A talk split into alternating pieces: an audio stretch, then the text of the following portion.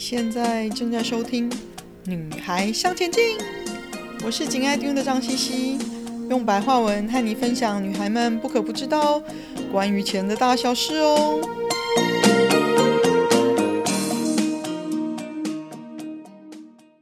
欢迎收听第四十六集《COVID 旅行两三事》。这次我带妈妈飞美国看妹妹。跟出生到现在，我妈都还没有真正打过照面的孙子，还有就是打疫苗喽。我在 COVID 发生之前呢，其实飞得很频繁，每一两个月就到处乱跑，天生的喜欢旅行带给我的洗礼。但是自从二零一九年二月来看我妹坐完月子之后呢，全世界都封锁国界，就再也没有出门哦。老实说。年初，我男朋友飞美国照顾爸爸，也一直问我说要不要去美国找他，也把疫苗打一打。虽然心里有想，但还是觉得飞一趟真的风险蛮大的哦。但是后来台湾的状况不好，妹妹也力邀爸妈来看孙子打疫苗，所以经过两个星期的反复思考过后呢，我就决定带着妈妈出门了。尤其是从真正决定到要去到出门，其实没有多少时间哦。出门前的准备工作真的是我一辈子都没有过的繁琐，还有麻烦哦。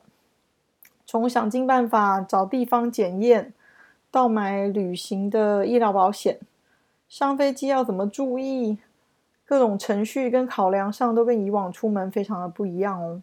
心情上当然也大不相同啦。紧张担心大于以往的雀跃哦，但是为了自己跟家人的安全，还是事事都要考量准备啊。其这次出门呢，其实心里很挫。如果万一在路程中感染了怎么办？到了如果把病菌传染给家人怎么办？打了疫苗有副作用怎么办呢？所以都尽量采取最高标准执行哦，来减低。整趟旅行的风险。另外，我们飞到了，还做了自我隔离，住在饭店一个星期之后呢，在 CPR 再验一次，没问题了才搬入我妹妹家。因为虽然大人都已经两剂疫苗打完，但是小朋友还没办法打疫苗啊。到了机场 check in 的时候呢，听到旁边航空公司的主管跟一位他熟识的客人聊天。讲的意气风发、口沫横飞的，说哦，他们现在生意多好多好，以前大多只能赚转机客人的钱，现在都是台湾直飞，而且都是全价票、商务舱票。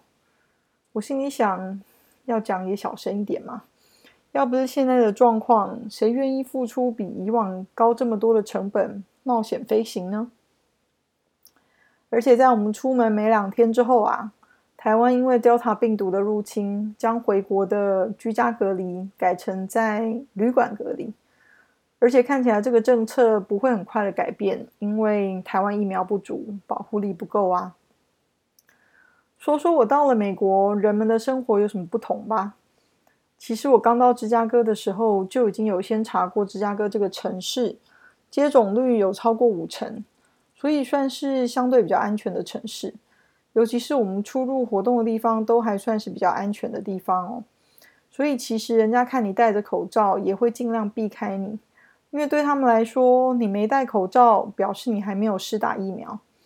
另外，我也发现人家在跟你讲话的时候，其实距离也会保持的比 COVID 之前还要再远一点哦。而且，其实大部分的商家，不管是大型连锁的企业，比如说超市啊、药房啊这些地方，其实几乎所有的店家，包括很小的小店哦，在门口其实都还是有标示要请客人戴口罩才能入内的规定。那当然执不执行其实不太一致，因为在当时美国政府团队认为，只要你打完两剂疫苗，其实在室内不戴口罩都还是安全的。但也还是有几间大型的商店，无论如何都还是要求客人一律要戴口罩才能进入哦。所以其实大家身上都还是有戴着口罩的，只是有没有一直戴在脸上而已哦。我记得我们到了一个小城市，叫做 Vicksburg，就是嗯南北战争很重要的战役之地哦。虽然当时我跟红脖子两个人呢，都已经是两季都打完一段时间了，可是我们都还是选择说要戴着口罩。我们除了在户外只有我们两个人的时候，才会把口罩拿下来哦。那很有趣的是呢，有一天啊，我们两个人走去一个加油站的小店里买个饮料，两个人口罩都戴着。那红脖子去付钱的时候，我就在后方有段距离发呆哦，刚好对着甜甜圈。这时候有一个南方的大只佬，又大又快走进来，他留着白色的长头发，绑着两个麻花辫子，怀着南方人爱聊天的态度，看到我对着甜甜圈在发呆，就跟我说：“就买一个吧，看你看了这么久，吃一个没关系的啦。”我回过头来发现他在跟我说话。还说哦，没有啦，我只是在等红脖子结账而已。你你可以排队啊，我没有在排队，不好意思。然后他就看到我们两个都戴着口罩，就又说了，没事就赶快去把疫苗打一打吧，就可以不用戴着口罩这么麻烦啦。你看我赶快把这件事情办完，就没事一身轻，自由的像小鸟一样了。我跟红脖子彼此看了一眼，他就开口跟这位仁兄说，嗯。我们两个其实都已经打完了，只是选择还是继续戴着口罩，因为你永远不知道会发生什么事情。像最近变种病毒就更加厉害的肆虐大家。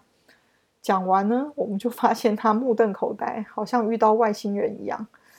美国南方其实接种率还是偏低的哦，人们对科学健康的意识还是远低于对于向往自由的看法。这个大个儿可能以为自己相对于其他人来讲已经是非常开明的哦，愿意接受疫苗接种，却碰上不知道从哪里来更小心的外星人们。我到美国的第一个晚上，就和一个在爱德华州的美国朋友通电话。他之前住台湾，在美国跟柬埔寨都有事业，到现在小孩都上大学了，他自己又去修了一个永续农业的硕士课程哦，和世界各地的同好一起上课。是个有国际观的人。当晚呢，他就不停地跟我抱怨说，他觉得中西部的美国人因为教育程度不高，容易被像川普这样的民粹所支持，相信阴谋论。爱达荷州是农业大州，也是川普的支持州哦。他身边的亲戚朋友们大多是替政府工作的基层员工，却也都还是支持川普，觉得 COVID 是阴谋论。他一直说，他觉得台湾人相对教育程度高，上过大学的比例高了很多，判断力比较好。我笑了一下，或许是他在台北的朋友们相对给他的印象都不错吧，而且可以跟他互动的人教育程度都是相对比较高的哦。他比较没有机会跟不一样的人交流的原因，才会这么认为吧。我前两天在德州的朋友家听到朋友跟他妈妈通电话哦。他妈妈就说了一堆理由不去打 Moderna。妈妈其实是一个半官方机构的高级长官哦，照理说教育程度、判断事情的能力等等，应该都是相当不错的了，还是说了一堆不是理由的理由，说呃网络说保护力不够啦，拉拉杂杂的一堆。我朋友就很不高兴的回了嘴说：“难道高端的保护力就比较够吗？没有哪一个疫苗是完美的啊，只有相对比较好。”你怎么会被网络上的留言蒙蔽你的判断力呢？被他说了一顿哦。所以懂得如何过滤相对正确的讯息，并且学习做出对自己比较好的判断，是很重要的事情啊。另外，我们在曼菲斯公民权利博物馆的时候呢，因为那里算是当时唯一有开的景点，所以参观的人其实还真不少。在门口呢，你就可以看到馆方的人员很努力的用大喇叭。跟大家说，进来一定要戴口罩，如果不戴口罩，就请不要进来哦。另外也要求说，啊、口罩要完整的罩住鼻子跟下巴，正确的戴好口罩。他一说完自己就笑了，因为他的口罩没有戴在鼻子上，所以他就赶快拉好，然后跟大家继续说，嗯，不好意思，我做了一个错误的示范，待会请各位进门之前就要把口罩戴好，接受检查哦。那这个现象是我在南方的城市里比较少看到的现象。另外呢，还有在嗯牛二良的时候，因为红脖子生日嘛，所以我照例是要找一个比较好的餐厅犒赏他一顿生日大餐的。所以我就订了一间比较好的餐厅。好玩的是呢，前一天他们居然打电话来说，因为昨天纽奥良市长的宣布，所以他们现在开始要求客人进餐厅的时候都要戴口罩。我说没问题啊，我们其实一路都还是习惯戴着口罩的哦。可是你知道他要预先做到这样子的和客人的沟通，就是因为有些人还是会反弹、会抗议哦。而且我们到了现场也发现，他们都有做好座位的安排，都错开，保持距离。很多人还是怕情况再次恶化又封锁的哦。我到纽奥良的时候呢，也又再做了一次 CPR 检验。最重最主要是因为我接下来要去住朋友家，我希望自己安心，别人也放心。或许这会是以后旅行的常态吧，在病毒无法捉摸的情况下去住别人家的礼貌。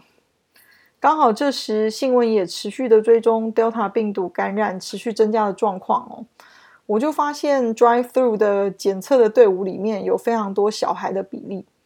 经过 CVS 啊 Walgreen 药房的时候呢，也可以看到不少爸妈带着青少年的小孩们来接受疫苗接种哦。希望最近小孩感染增加的现象可以让更多人有警惕，尽快接种。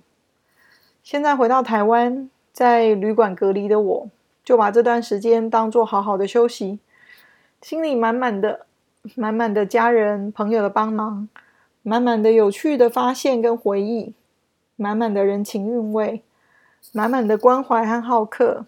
谢谢大家，让我们一起期待下一次的旅行吧。今天的分享就暂时到这里喽。希望有带给你一些新的发想。听完记得赶快给我们一个评价。有空和你的闺蜜们分享《女孩向前进》哦。